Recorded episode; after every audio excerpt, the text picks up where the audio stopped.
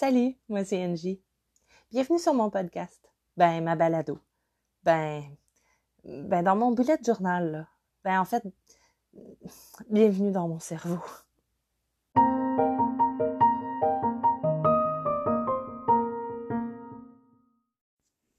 Salut, comment ça va cette semaine? Je suis contente de te retrouver. Bonne journée, belle cause pour la cause, si t'es au Québec. Ben, au Canada. Ben, je pense. Ben, bref, belle cause pour la cause. En fait, Belle, c'est une compagnie de téléphonie, principalement de téléphonie. Puis, euh, belle cause pour la cause, c'est que Belle euh, transmet des dons pour chaque euh, message texte envoyé avec le mot-clic Belle cause pour la cause cette journée-là. Ce que cette cause-là a fait, c'est que ça donne de la visibilité à la santé mentale, ça contribue à la déstigmatisation. Je trouve ça super important parce que moi, c'est mon cheval de bataille, la santé mentale. Je trouve ça tellement important. Je trouve ça important, de un, d'avoir une bonne santé mentale, mais de deux, de bien encadrer les gens qui ont des problèmes, qui souffrent de troubles de santé mentale. Si je peux me permettre un petit aparté aujourd'hui, quand on parle de santé mentale, on parle pas de folie, hein? Jamais. En fait, j'ai rencontré plein de gens qui avaient des problèmes de santé mentale, puis jamais je me suis dit waouh, c'est un fou. Pour vrai, c'est des personnes qui souffrent. Il y a des personnes qui sont déconnectées d'avec la réalité. Il y a des cas extrêmes, justement, de gens qui déconnectent tellement avec la réalité, on appelle ça une psychose. Les gens en psychose sont souffrants. Il y a des gens en psychose qu'on pourrait appeler des psychoses positives, puis il y a des gens qui vivent des psychoses qu'on pourrait appeler négatives. Il y a des gens en psychose, ce qu'on connaît de la psychose, l'imagerie populaire, c'est la psychose entre guillemets négative. On a l'image de la psychose comme un schizophrène qui entend des voix, qui prend un couteau puis qui va tuer toute sa famille.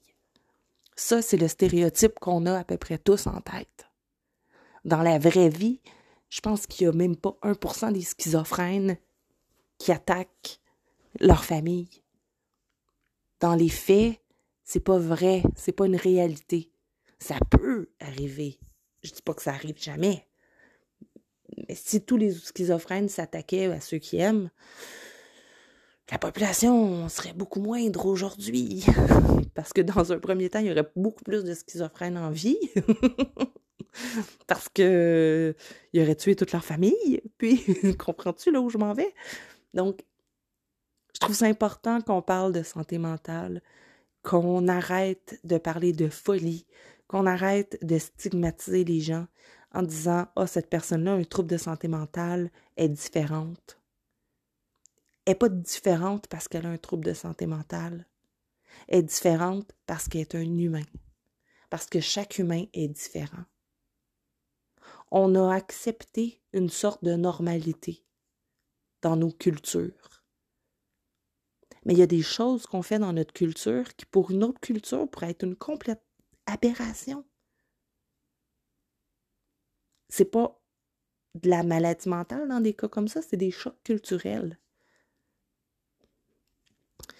C'est important de parler de santé mentale parce que c'est la base, je trouve, de notre santé.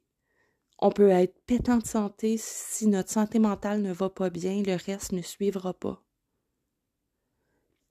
Puis souvent, quand on a des problèmes physiques, le mental aussi est affecté. Donc, la santé physique et la santé mentale, pour moi, sont aussi importantes l'une que l'autre. Puis là où je mets plus d'emphase pour la santé mentale, c'est quand on a un rhume ou quand on est malade, culturellement, c'est bien accepté d'aller chez le docteur. Puis là où je veux me battre, c'est que je voudrais que ce soit aussi bien accepté d'aller voir un psychologue ou un psychiatre, un travailleur social, un intervenant, quand ça va pas bien ou quand on sent qu'on va moins bien. Si notre auto a fait du bruit, on va chez le garagiste, on n'a pas honte.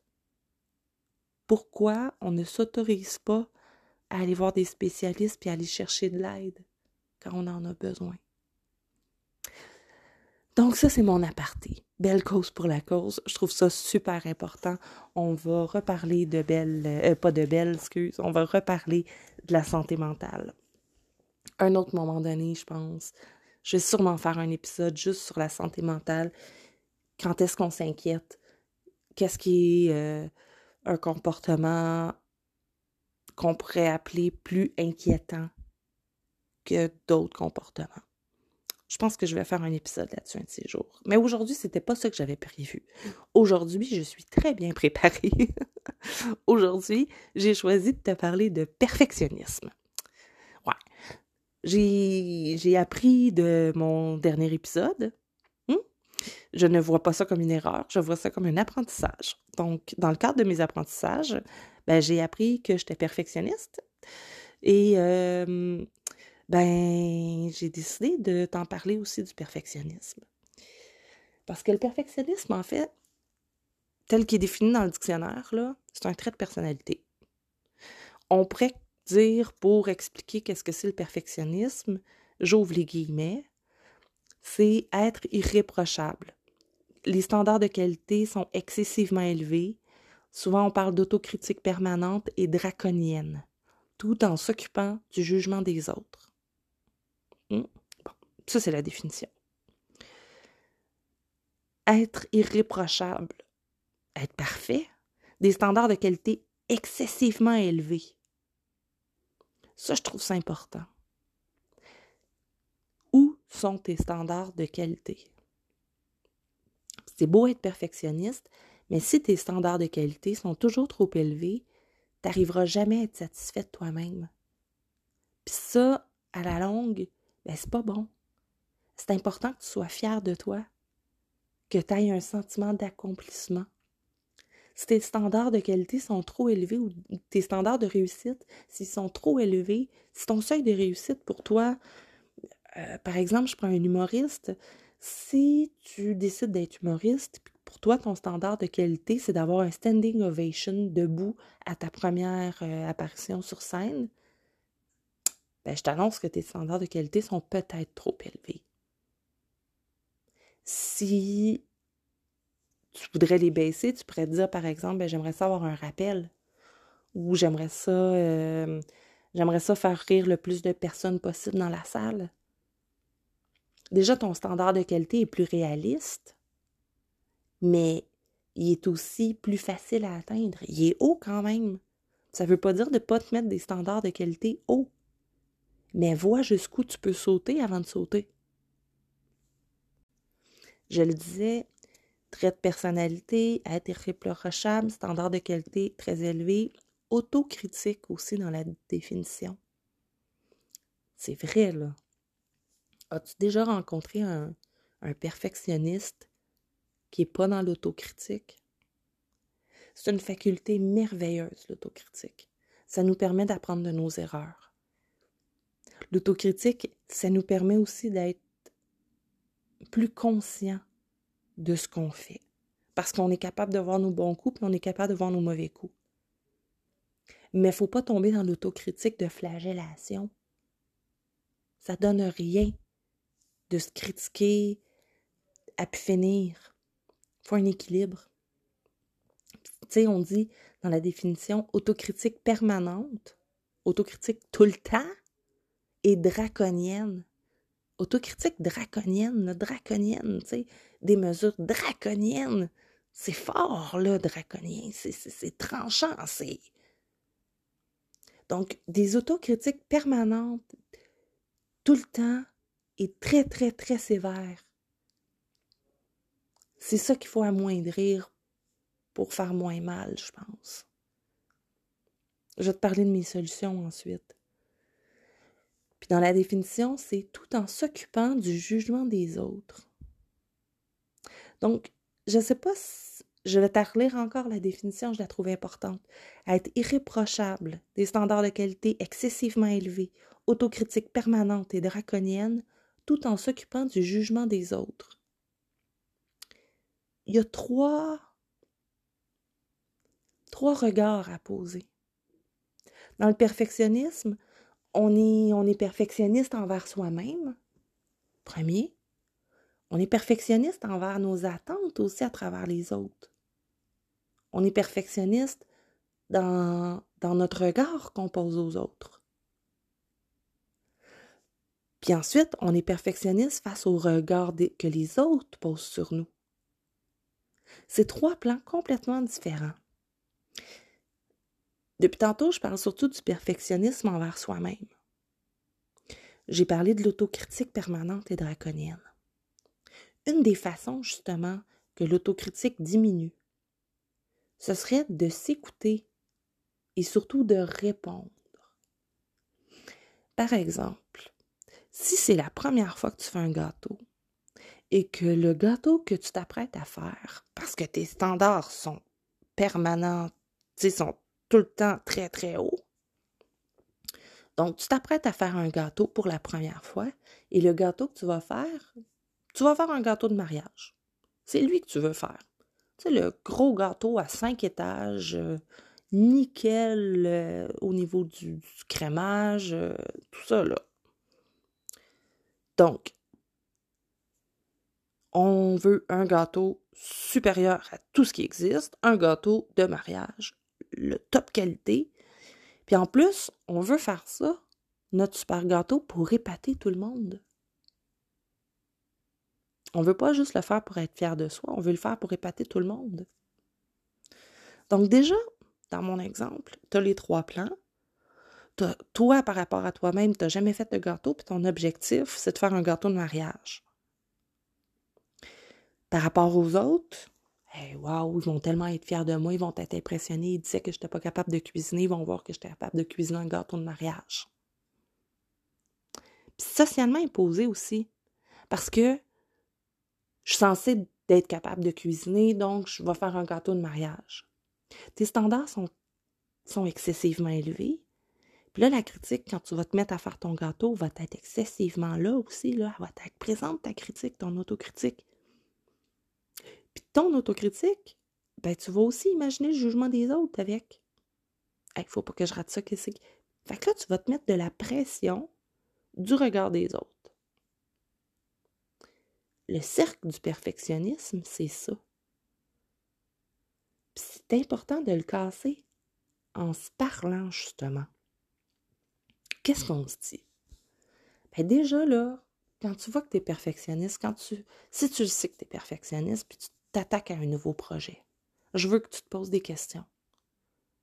Je veux que tu te demandes c'est quoi ton seuil de qualité pour toi. À partir de où tu considères que c'est réussi? Tu sais, je t'ai déjà parlé de mon podcast. Comment je l'ai commencé? Je l'ai, commencé par accident. J'ai pesé publier au lieu de enregistrer. C'était fait. Mon podcast était en ligne. Il était vraiment pas parfait, mon premier podcast. Puis je suis loin de dire qu'ils sont parfaits aujourd'hui. Mais c'était une erreur. Je l'ai assumé. Mon perfectionnisme a fait OK, tu vas prendre ton erreur puis tu vas apprendre. Mais, puis là, mon autocritique aussi s'est mis à embarquer. J'avais très, très peur de votre jugement. J'avais vraiment peur du jugement des gens qui me connaissent. Ce qui fait qu'au début, je ne l'ai pas publicisé sur mes réseaux. J'ai commencé mon balado sans parler à personne.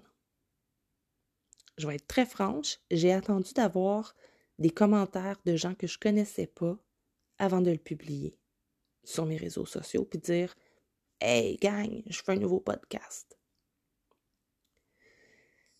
Donc, à travers mon bullet journal, je t'allais dit dans le dernier épisode, j'ai beaucoup appris sur mon perfectionnisme, puis j'ai appris à le contrôler et non plus me laisser contrôler par mon, perfectionnisme. Ce qui fait que quand j'ai fait mon projet, je me suis posé des questions. Avant de l'effacer, je me suis posé des questions. C'est quoi mon standard de qualité? C'est quoi, quoi mon but avec un podcast? Ben déjà, c'était de parler de quelque chose qui me passionnait, mon bullet journal. Check.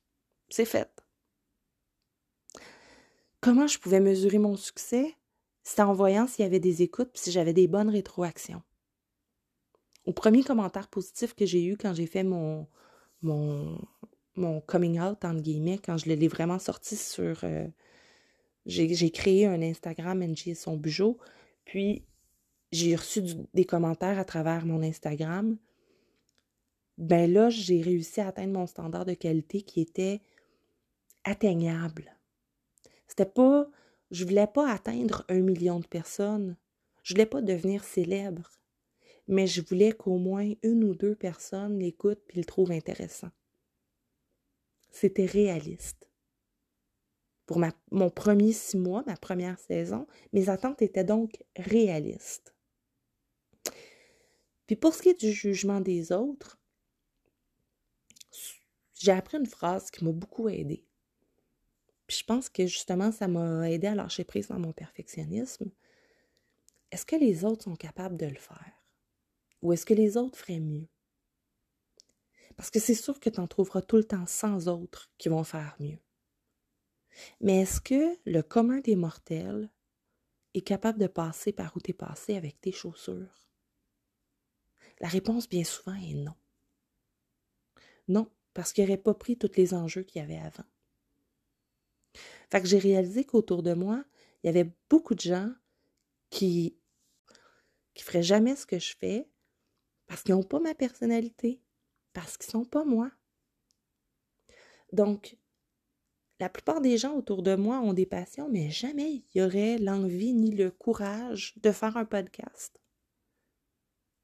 Ben moi, j'ai eu ce courage-là, cette, cette envie-là. Puis je l'ai réalisé en jasant à toutes les semaines. Ça, ne, ça a beau ne pas être parfait, c'est parfait pour moi.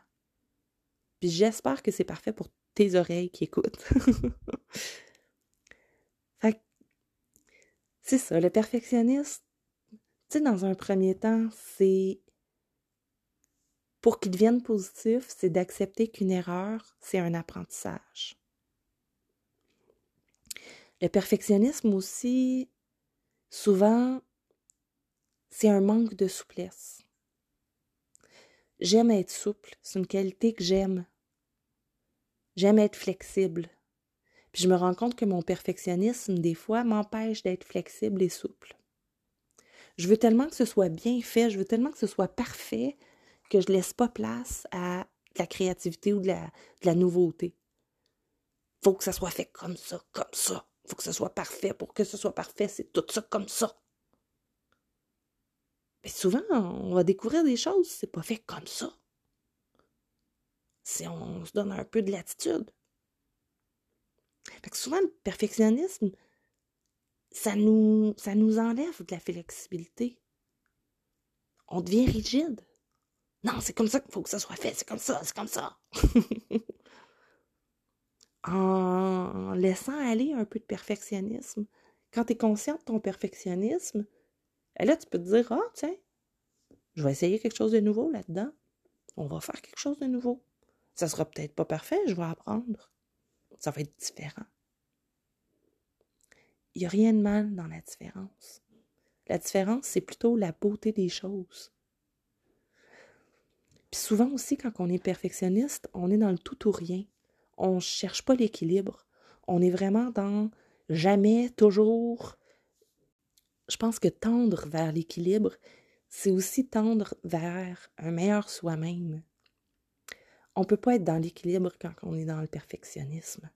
Parce que le perfectionnisme, on va aller plus haut, plus haut, plus loin, plus loin, plus. L'équilibre, c'est d'être bien où on est.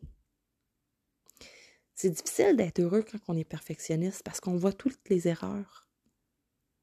Quand on abaisse nos critères, puis qu'on tend plus vers l'équilibre, ben c'est plus facile d'apprécier les petites choses, les petites choses qui peuvent être imparfaites.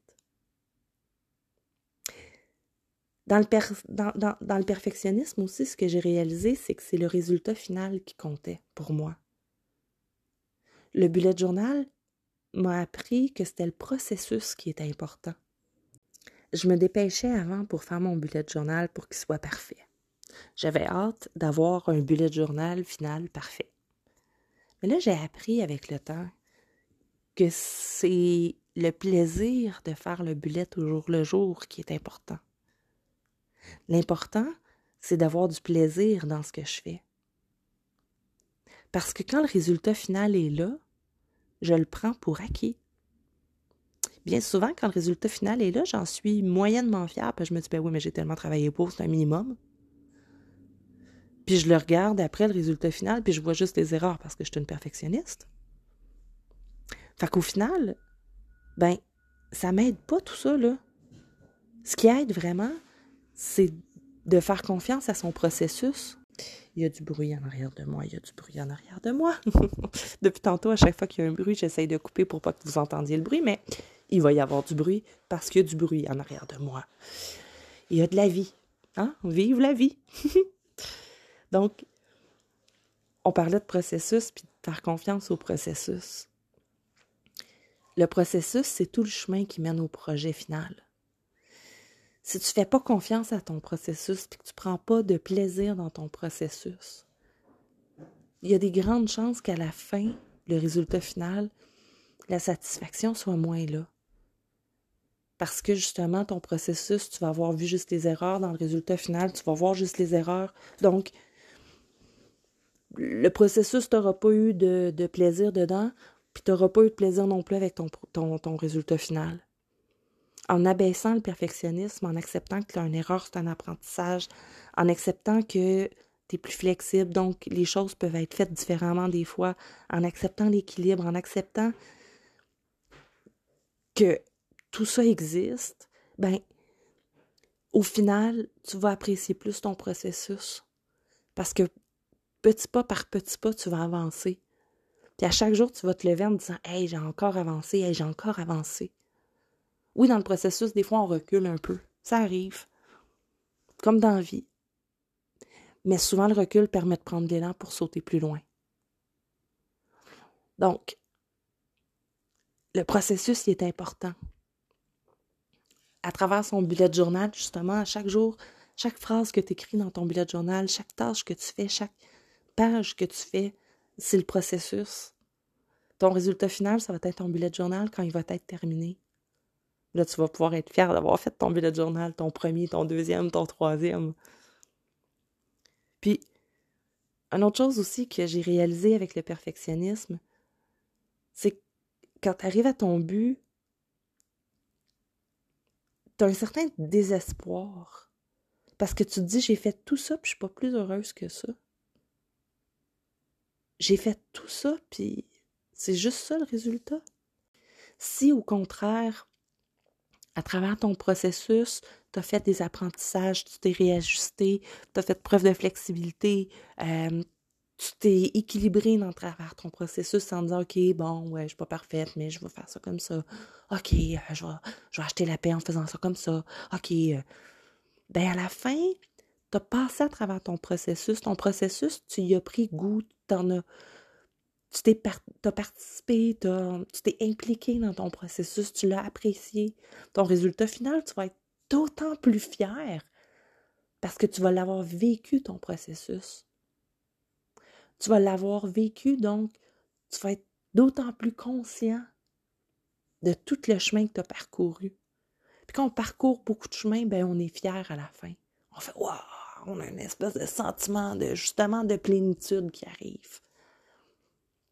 Mais quand tu es perfectionniste dans le tapis, que tu n'as aucun équilibre, puis que tu y vas à fond, ben le plaisir, moi en tout cas, personnellement, il est beaucoup moins là.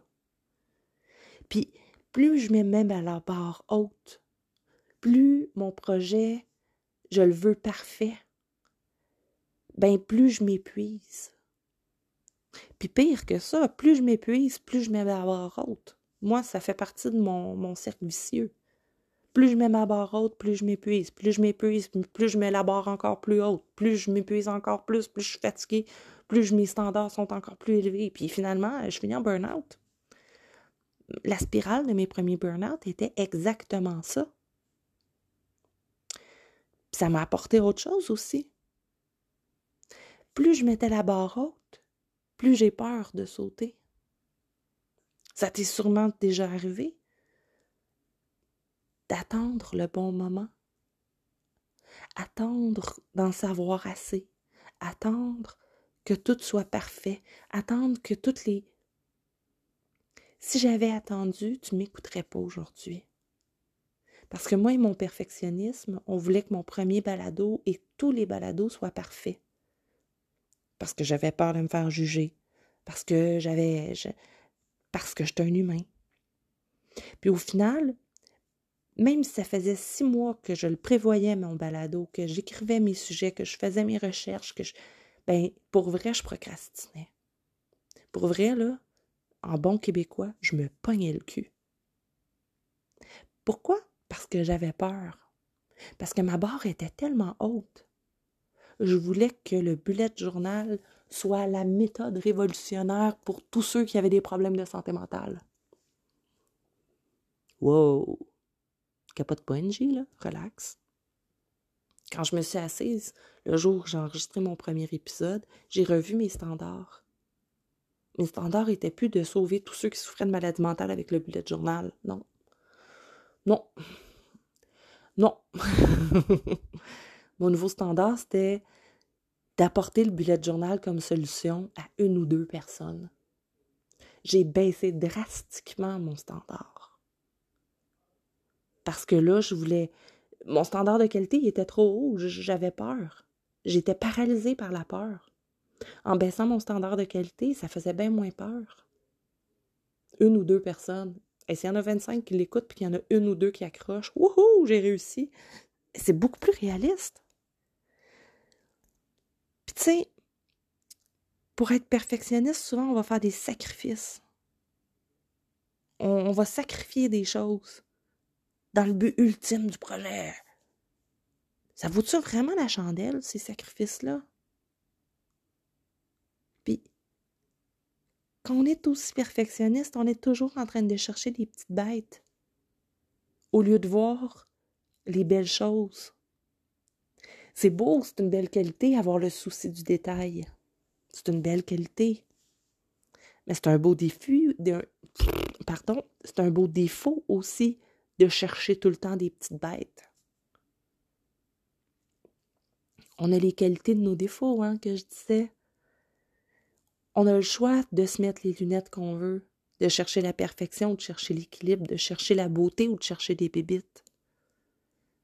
Mais c'est important d'être sain dans son perfectionnisme. C'est important de tendre vers l'équilibre en tant qu'humain, d'être moins dans le tout ou rien.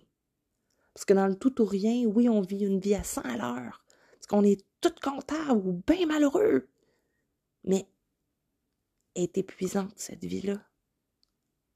Donc, le perfectionnisme, c'est bien, mais l'équilibre, c'est mieux.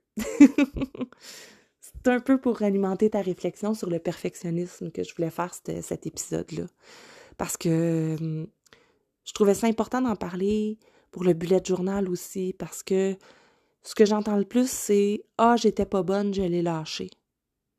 Tu sais, après le manque de discipline, c'est le perfectionnisme. Fait que je trouvais ça important d'adresser cette problématique-là aujourd'hui. Je trouvais ça important de te parler de perfectionnisme d'équilibre. Je trouve ça important de t'en parler pour ta santé mentale. Je trouve ça important de t'en parler parce que ça fait partie de nous, les humains, d'avoir un certain niveau de perfectionnisme ou de botchage. Hein, en québécois, on dit botcher. Euh, botcher, ça veut dire tourner les coins ronds. On a tous notre capacité à tourner les coins ronds, puis on a tous notre capacité à vouloir les choses parfaites. Est-ce qu'on ne serait pas mieux de tendre vers un équilibre? Moi, je pense que oui. Parce que je connais beaucoup de gens qui, ont, qui sont des perfectionnistes, comme moi, comme toi probablement. Puis souvent, le perfectionnisme, ça apporte une certaine paresse. C'est même pas de la paresse parce qu'on est des travailleurs, mais on a tellement peur qu'on est paralysé par la peur, fait qu'on procrastine. On a une vision complètement déformée de la réalité. Si c'est pas parfait, c'est pas bien. C'est faux. Il y a plein de choses imparfaites qui sont merveilleuses. Ça, ça nous amène aussi souvent à un certain mal-être. On n'est pas bien parce que c'est pas parfait. Pourtant, on peut être très bien même si c'est pas parfait il y en a aussi qui sont tellement perfectionnistes, ça va avoir des, conséquences sur leur santé. leur santé mentale ou leur santé physique même. Il y en a qui vont être tellement perfectionnistes dans l'entraînement qu'ils vont s'épuiser. Le mauvais côté du perfectionnisme, c'est qu'on a de la difficulté à lâcher prise. C'est pas facile lâcher prise, on va en parler dans un autre épisode aussi. Ça va avoir un impact aussi dans nos relations. On s'attend à ce que les autres soient parfaits comme nous, puis on s'attend à être parfait. Donc quand les autres nous critiquent, on a de la difficulté. Puis on n'est pas capable de déléguer parce que tout ne sera pas fait comme nous, on le. Fait ça a beaucoup de contrepoids, le perfectionnisme. Je voulais t'en parler aujourd'hui pour justement qu'on aille vers un équilibre. J'ai lu beaucoup d'articles sur le sujet, sur le perfectionnisme pour préparer cet épisode-là. Je trouvais ça important de me renseigner je trouvais ça important d'être préparée parce que justement, dans le dernier épisode, je ne m'étais pas du tout préparée. C'était que des ressentis. Puis je me disais, ah, je vais y aller, go with the flow, ça va être naturel, authentique, transparent. Puis là, justement, j'ai appris de mon erreur, puis j'ai retendu vers le perfectionnisme un peu plus, puis j'écrivais tous les mots de cette balado-là. Mais je trouve ça important pour moi d'être spontanée. Fait que c'est important justement, ça, le perfectionnisme, quand on en est conscient, ça nous aide à nous remettre en question, à nous demander si nos buts et nos idéaux sont réellement là où on veut aller. Je pense qu'on est tous perfectionnistes à certains niveaux. Il faut juste apprendre à se connaître pour doser ça. Fait que voilà, c'est tout pour mon épisode cette semaine. J'espère que tu as fait du bien. J'espère qu'il va alimenter ta réflexion sur le perfectionnisme, sur ton état de perfectionnisme, sur si ça te fait du bien ou non, sur les choses que tu pourrais peut-être te lancer finalement parce que tu en es prêt. Tu es plus prêt que tu le penses.